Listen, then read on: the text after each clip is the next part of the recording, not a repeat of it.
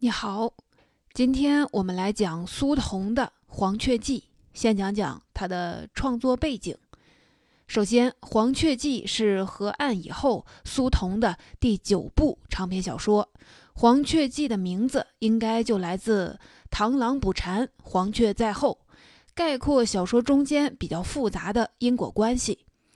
原来的书名叫做《小拉》。它是八十年代在南京曾经风行的一种舞蹈，叫做吉巴特水兵舞。小拉就是拉手，先小拉后贴面，小拉是铺垫。小说中的因果是从小拉开始的。其次，苏童说《黄雀记》这部长篇一共写了四年。朱伟就问他，这个四年里头费劲在哪儿？苏童就说：“他现在已经写得慢了。”苏童理解他是开始认真的推敲叙述的效果。这部长篇小说发表在二零一三年《收获》杂志上，同时由作家出版社出版。二零一五年获得了第九届茅盾文学奖。苏童以为这是苏童写的最好的长篇。第三，苏童在这部小说出版后写过一篇短文，叫做《我写黄雀记》，提到他构思这部小说的起点是童年记忆中的两个画面，一个画面是临街的窗口有个满头白发的老人，老是对过路人微笑。其实老人是瘫坐在窗后的床上的，偶尔照顾老人的外孙女就说，以为他活不长了，没想到他活了那么久。这人不人不鬼的，活着有什么意思？还有一个就是卷入一场街头轮奸案的腼腆的邻居男孩，他父母一直声称自己儿子是无辜的，反复申诉都没有结果。那个男孩在很多年以后放出来，仍然腼腆。这是小说中祖父与宝润的形象原型，宝润是个小说中的主人公。接下来讲《黄雀记》的故事。这部小说是用第三人称写的，分成上中下三部，标题分别是《宝润的春天》《柳生的秋天》和《白小姐的夏天》。主角是宝润，在小说上卷中，他十八岁。苏童描写他肌肉是横向长的，腰粗背厚，胡子像一丛黑草覆盖在上嘴唇上。脸上的青春痘被手挤破了，落下了很多疤痕。宝润蔫儿头蔫儿脑，荷尔蒙过剩，经常去景亭医院看护他爷爷，这是一个精神病医院。柳生是上卷写到超过三分之一篇幅才出现的。柳生是第二号人物，生长的天生高人一头，父母都是卖肉的。柳生喜欢摆派头，他以老大的身份安排宝润和仙女去看一场电影。这个仙女是景亭医院里头老花匠从山区领养回来的一个孙女儿，长得特别漂亮。七十年代，北京称勾引女孩为拍，叫做拍婆子，在南方叫做钓。憨憨的宝润自然不懂得钓的技巧。他和仙女的这次约会一开始就是一个错误。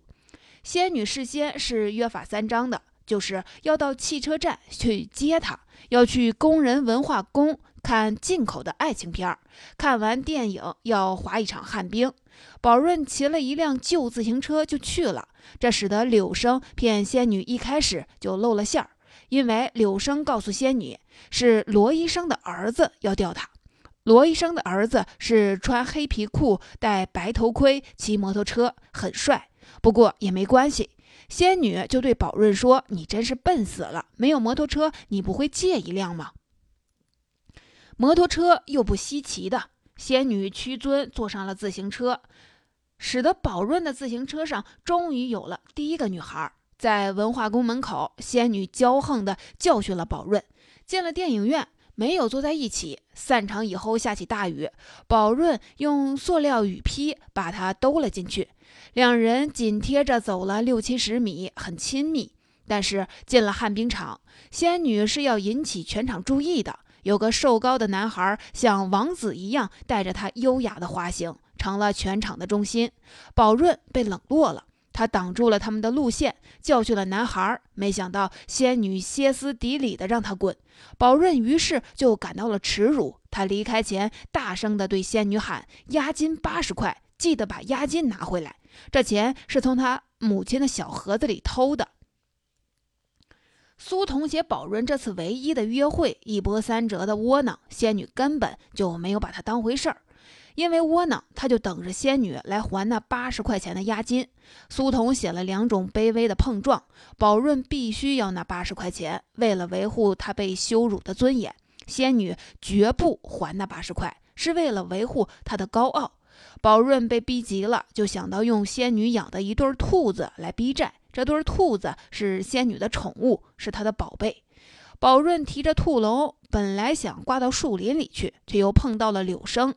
这柳生听了前因后果以后，大包大揽地说：“他耍你就是耍我，这事儿我负责到底，人和钱都包在我身上。”这里头有一个细节，宝润问柳生：“他说你和仙女到底是什么关系？”柳生就说：“我就带他到舞厅跳跳小拉，他喜欢跳小拉，除了拉他的手，我哪儿都没碰过。”柳生让宝润把兔笼提上了水塔，水塔是一个重要地点。塔顶上有把水抽上去的泵房，有巨大的水箱。要命的是，宝润以兔子为诱饵，把仙女约到了这水塔上。宝润要那八十块钱押金，那仙女就高傲地说：“那不是押金，是罚金，是罚你那天让我当场出丑，让我心情不好，败坏我的名誉。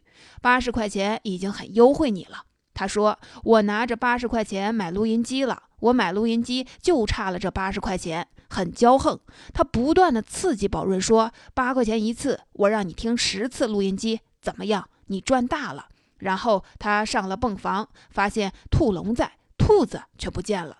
仙女就哭了，她举着兔笼就砸向宝润说：“你灭了我的兔子，我就灭了你。”这时候，宝润委屈地说：“这不是我干的，可能兔子是让黄鼠狼给拖走了，这是我的责任，你开个价吧。”仙女就说：“白雪公主四十块，灰姑娘贵要五十块，现在你欠我十块钱了。”还开始骂他，这就激怒了宝润，他挡住了仙女，不让她走，说要等柳生。仙女说：“账都算好了，还等柳生干嘛？”宝润说：“跳小拉。”仙女说：“你脑子有细菌啊！我跟你跳，还不如跟猪跳呢。”这宝润就蛮横地说：“不跳也得跳，今天跳不跳不由你。”他就拽着她撞来撞去，有了身体接触。仙女在挣扎中间，宝润就看到了一条拴狗的链子。小说里交代，宝润看护他爷爷，因为他爷爷总是发疯，所以他学会了捆绑。这个后面我还会专门解释。宝润将仙女绑在泵房里，用骑自行车的手堵住了她的嘴。绑完以后，他说：“等柳生来救你吧。”这下就下了水台。其实兔子是柳生抓走的，煮成了红烧兔肉。柳生随后上水塔就强奸了仙女。这一年，仙女才十五岁。然后一辆吉普车就将柳生和宝润一起带走了。柳生父母的工作抢在了前面，他父亲买通了公安，他母亲用首饰买通了仙女，仙女就一口咬定是宝润强奸了她。于是柳生释放，宝润就成了强奸犯，判了刑。这是上篇的故事。黄雀是柳生。苏童说，他写这部小说想起了陀思妥耶夫斯基的《被侮辱与被损害》和《罪与罚》。苏童不可能模仿那种凝重的语调。被侮辱与被损害的不是仙女，是宝润。中篇就写柳生的罪与罚。他心上最大的伤疤就是对宝润的负疚。他曾经两次准备去探望宝润，第一次买了不少东西，提了包，但是到监狱所在的镇上闲逛，他看到打台球，打了一局以后，包就被人偷走了。赶到了监狱门口，会客时间已经过了。第二次，他开着车拉着宝润的爷爷，想带他去见宝润。宝润爷爷看到监狱门口拿枪的哨岗，就吓尿裤子了。不愿意下车，他就只能自己去登记。轮到后，他退了出来。他心里还是不敢见宝润。中篇里头，柳生对宝润的赎罪体现在替宝润照顾他爷爷。他帮助宝润的爷爷理发、洗澡，每月还给他三百块钱，给他买营养品。时间长了，宝润的爷爷就把他当宝润了。中篇是上篇和下篇的过渡。柳生经常去医院，在医院里头跟乔院长混熟了，院长就给了他一个采买蔬菜、肉类的差事。景亭医院里头住了两个身份最高的病人，特一床是一个老红军，叫康司令；特二床是一个得了妄想症的首富郑老板。郑老板的姐姐给他聘了一个公关白小姐，这个白小姐就是当年的仙女。她回来了，柳生第一次重新见她，看到她大半张脸用一条黑色的围巾给蒙起来，柳生只看见她的眼睛，很黑，很漂亮。公关小姐的工作其实就是帮助郑老板找小姐。后来郑老板不要小姐皈依了，郑家就要在医院里头建一座香火庙，院长就把基建费给了柳生，柳生将水塔改造成了庙堂。中篇里头还有一个岔出来的枝节，是白小姐让柳生帮她去破产的马戏团讨一笔三十万的债务。柳生发现马戏团里头那个英俊的驯马师其实是白小姐的情人，这个驯马师第二天就割腕自杀了。郑老板的姐姐就咬牙切齿地说是白小姐骗了郑老板三十万，还拿了钻戒跑掉了。她说：“我迟早要摆平他，有钱还钱，没钱要么就毁容，要么就进监狱，不能再让他在社会上害男人了。”然后宝润关了十年，刑满回来了。柳生早晨进他的面包车，发现宝润钻在他的菜筐子里头睡觉，拔腿就要跑，被宝润一把揪住了。宝润说：“跑什么呀？你怕我呀？”宝润就让柳生拉着他去景亭医院。他说：“先去看我的爷爷，其他的事情一件一件的来。”中篇的结尾是宝润廉价卖掉了家里所有的东西。他入狱以后，他父亲中风了三次，死了。母亲到省城去找他的姐姐去了，家里的铺面房出租了。宝润就找到他父亲的骨灰盒，给他父亲下葬。下葬的时候，他磕完头，趴在墓上面听，也让柳生去听。他听到这个墓里头有米粒儿在热锅里头翻炒的声音。宝润用手拍拍，说：“爹，我听见了，你别吵了。”声音就平息了。柳生就说：“你爸大约是嘱咐你，过去的事情就让它过去吧。”宝润就慢吞吞地说：“过去的事情就让它过去，这怎么可能呢？”下篇是写过去的仙女，也就是现在的白小姐，感觉到自己无论如何都摆脱不了低贱，因为她的资本只有色相。故事从白小姐的怀孕开始叙述，孩子是庞先生的。庞先生不是富翁，也不是帅哥，只是一个矮胖的普通港商。白小姐和他在法国玩的时候，在卢瓦河边一失足就怀了孕。她本来想做人流，临时决定不做了，回来找庞先生。没想到庞先生非但不认账，还只给他订了一天的酒店。最后是仗义的阮老板帮着白小姐去谈判。庞先生只同意签一份期货合同，就是说孩子生下来检验 DNA，如果是他的，他就认账付钱。白小姐觉得自己的肚子就像是矿山，感觉到了耻辱。柳生就帮着她去讨讨权益。这一节就写他们见面，庞太太伸出手，脸上是充满宽恕的微笑。她的腕上有一个翡翠镯子。白小姐就说：“这个镯子真漂亮，是玻璃种还是冰种？”那庞太太就淡淡一笑，说是丽江地摊上买的，五十块钱。我从来不带贵重的东西，有罪的。柳生就在旁边问庞太太：“那我想请教，玩弄女人，把人的肚子搞大了，有没有罪呢？”庞太太面无表情地说：“有罪。”柳生问：“有罪怎么处置呢？”庞太太说：“有罪要赎罪。”让上帝听见，宽恕他的罪。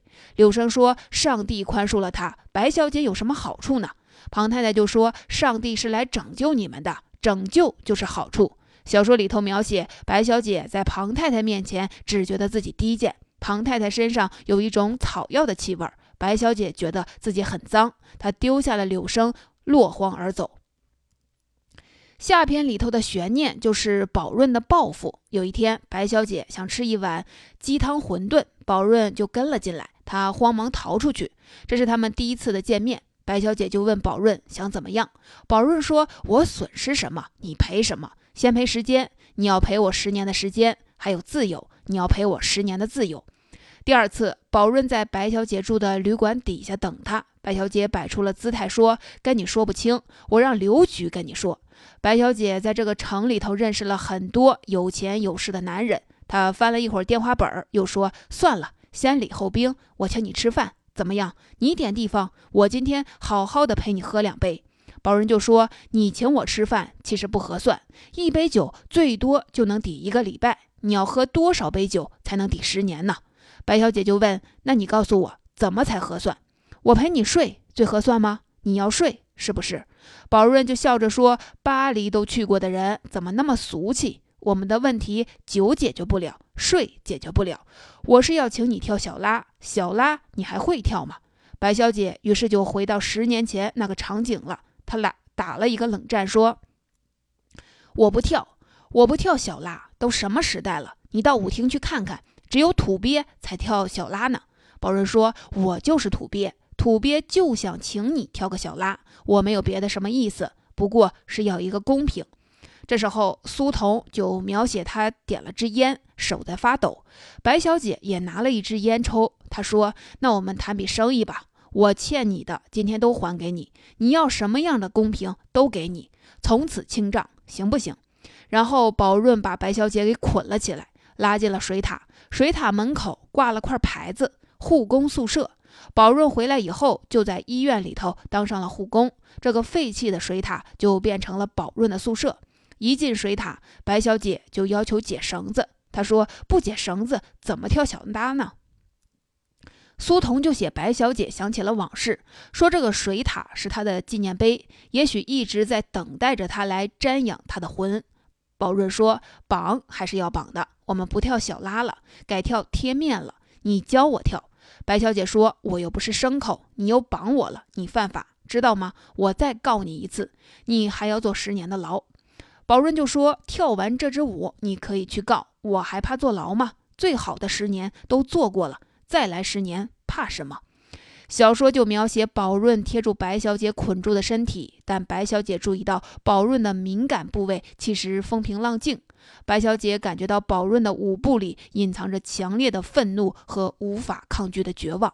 宝润的面孔很突兀的就贴住了她左边的脸颊。小说中描写像一块石头贴在了悬崖上，又像一个受惊的孩子。他感觉到宝润流泪了。然后宝润就凝视着他，呼吸很急促，烟气和酒气都喷过来，白小姐就一下子吐了。宝润垂手站在一边说：“是我让你吐了，我在你心里就那么恶心吗？”白小姐就说：“不，不是你，是孩子，我怀孕了。”宝润就放开他走了。白小姐听到他用沙哑的声音说：“你跟柳生走吧，今天开始我和你清账了。”他要的其实只是白小姐十年前对他蛮横无理的公平。在这里，白小姐其实已经做好了付出相应代价的心理准备，但是宝润就这么轻描淡写的让他走了。苏童没写宝润的心理活动，但是他在前面的不断铺垫，使得水塔这个场景充满了仪式感。最后，这个张力突然间就卸掉了，可以走了，也让这场宽恕变得轻飘飘的。白小姐没有被宽恕的感觉，宝润正是要以这种宽恕来实现他永久的不宽恕。但白小姐的事儿没结束。柳生送她上机场，路上遇到了车祸，昏迷了十八个小时，没死，胎儿也没事儿，柳生也没死。这是小说，生死是由作家掌控的。随后，柳生就让他住进了宝润家的老屋，中间有一个情节。有一晚，柳生被他妈赶出来，求到这个屋里过一夜。白小姐就让他住在楼下。第二天早上，白小姐起来，柳生给她熬好了粥，还帮她洗了衣服。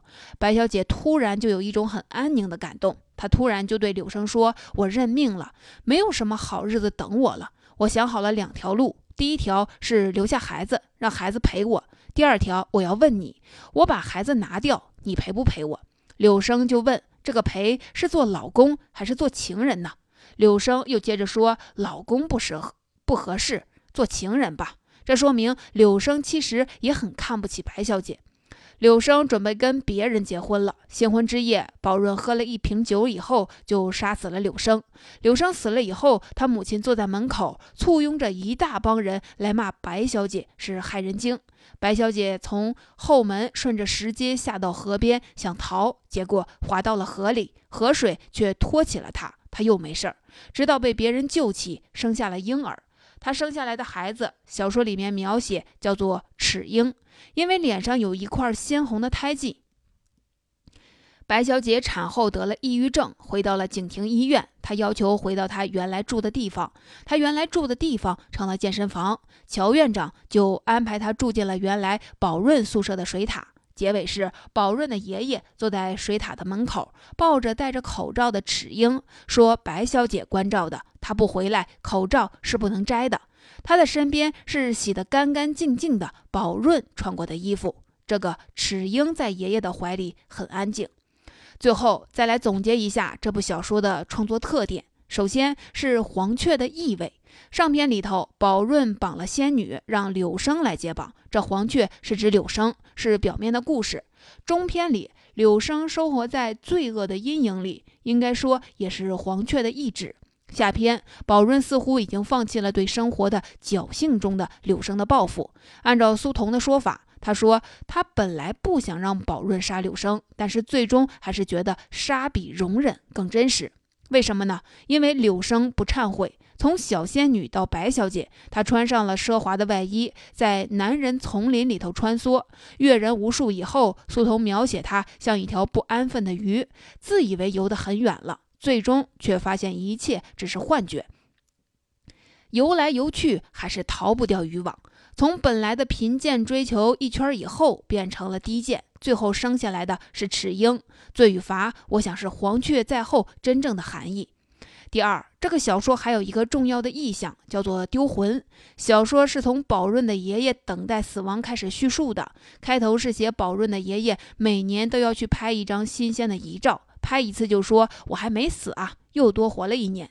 小说开始的这一年，宝润去照相馆替他爷爷取照片的时候，取回了一张梳马尾辫的少女的照片，他舍不得还回去，然后就把这照片夹在了自己皮夹子里头。爷爷的照片因为丢了，照相馆就让他去补照。在补照的时候，他爷爷忽然惊叫一声，说：“我脑袋里的气泡破了，我的魂飞走了，魂飞走了。”香椿树街上的绍兴奶奶就让他去祖坟上去喊魂，他就说祖坟都刨掉了，上面盖上了塑料厂，到哪里去喊呢？他就想到当初刨祖坟的时候，曾经偷偷捡了两根祖宗的骨头，藏在了一个手电筒里头。他忘了手电筒埋在哪儿了，就拿着铁锹到处去挖。在挖的过程中，就展示了他们家的地产图，也就是说，香椿树街有一半的人家都住在他家的地皮上面。宝润的爷爷谎称是挖黄金，就引发了香椿树街上的掘宝日，写的荒诞热闹。宝润的爷爷被儿子和媳妇儿送进了精神病院，进了医院还要挖。宝润就在他身上学会了捆绑。那个装尸骨的手电筒，后来是被白小姐从房顶上捅下来。扔进河里去了。宝润曾经下河去找，没找到，就对白小姐说：“我爷爷那魂不值钱，沉在河底也好。”他说：“我总结出来，因为我爷爷没魂，所以他太太平平的长寿。”而柳生对白小姐说起那次强奸，也说：“其实我是好人，这么多年我就一直不明白，当年怎么会对你做了那种事儿。香椿树街上的人都说我是丢了魂，白小姐呢？”他想起他奶奶，也就是领养他的那个花匠的老伴儿，也对他说过：“他说，孙女儿，你的魂丢在了外面，女孩的魂丢不得。今天丢了魂，明天就丢脸了。也许是因为丢魂，白小姐才两次在大难中不死，但丢魂就丧失了尊严。第三，这部小说表面上是荒诞。”内里是悲伤。苏童设置了一个网状的因果结构，其实很复杂。它究竟要表达什么呢？有人总结说是表达残酷青春，这是一个很简单的结论，就把作家四年的辛苦都给抹杀了。那么，能不能用善恶来总结呢？宝润当年强迫仙女跳小拉，因为他的蛮横才捆绑了她，其实只是为了找回他一个男孩的自尊。十年后他出狱，他所要对他的补偿，其实也只是要补偿这伤害的自尊。他卑微而可怜。柳生没有宝润的善，他杀了仙女的兔子，又强奸了仙女，他有负罪感，却没有忏悔感，不能拯救自己。但他其实并非真的恶。小仙女到白小姐，小仙女只不过是不认贫贱的命，想主宰自己的命运。她表面已经接近了光鲜世界，但这其实是表象。小说里写他感叹说：“我在这城里的社交网络看起来人多势众，其实细如游丝，一碰。”就断了。苏童说，有一根绳子一直捆绑着他的身体，他的命运其实是由绳套给控制着。这个小说环环相扣，不仅设置了足够你回味的网状的因果，而且叙述语言极其的精妙。比如说，十八岁的宝润在绑了十五岁的小仙女以后，看到红色的水塔上面飘着的云，苏童是这么写的：他觉得自己笨。春天的天空充满了谜语。那谜语他不懂，春天的水塔也充满了谜语，那谜语他也不懂。还有他自己，春天一到，他的灵魂给身体出了很多的谜语，他的身体不懂；他的身体给灵魂出了很多谜语，他的灵魂也不懂。这是说身体和灵魂之间的关系，是灵魂和身体之间迷局构成了悲剧。最后来总结一下这部小说的知识要点。第一，这部小说是苏童的第九部长篇，也是他迄今为止最后的一篇长篇。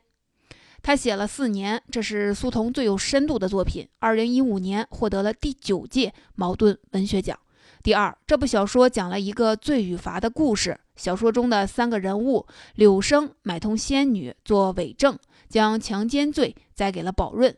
表面上看是宝润出狱后复仇的故事，其实是讲柳生与仙女自己面对的罪罚。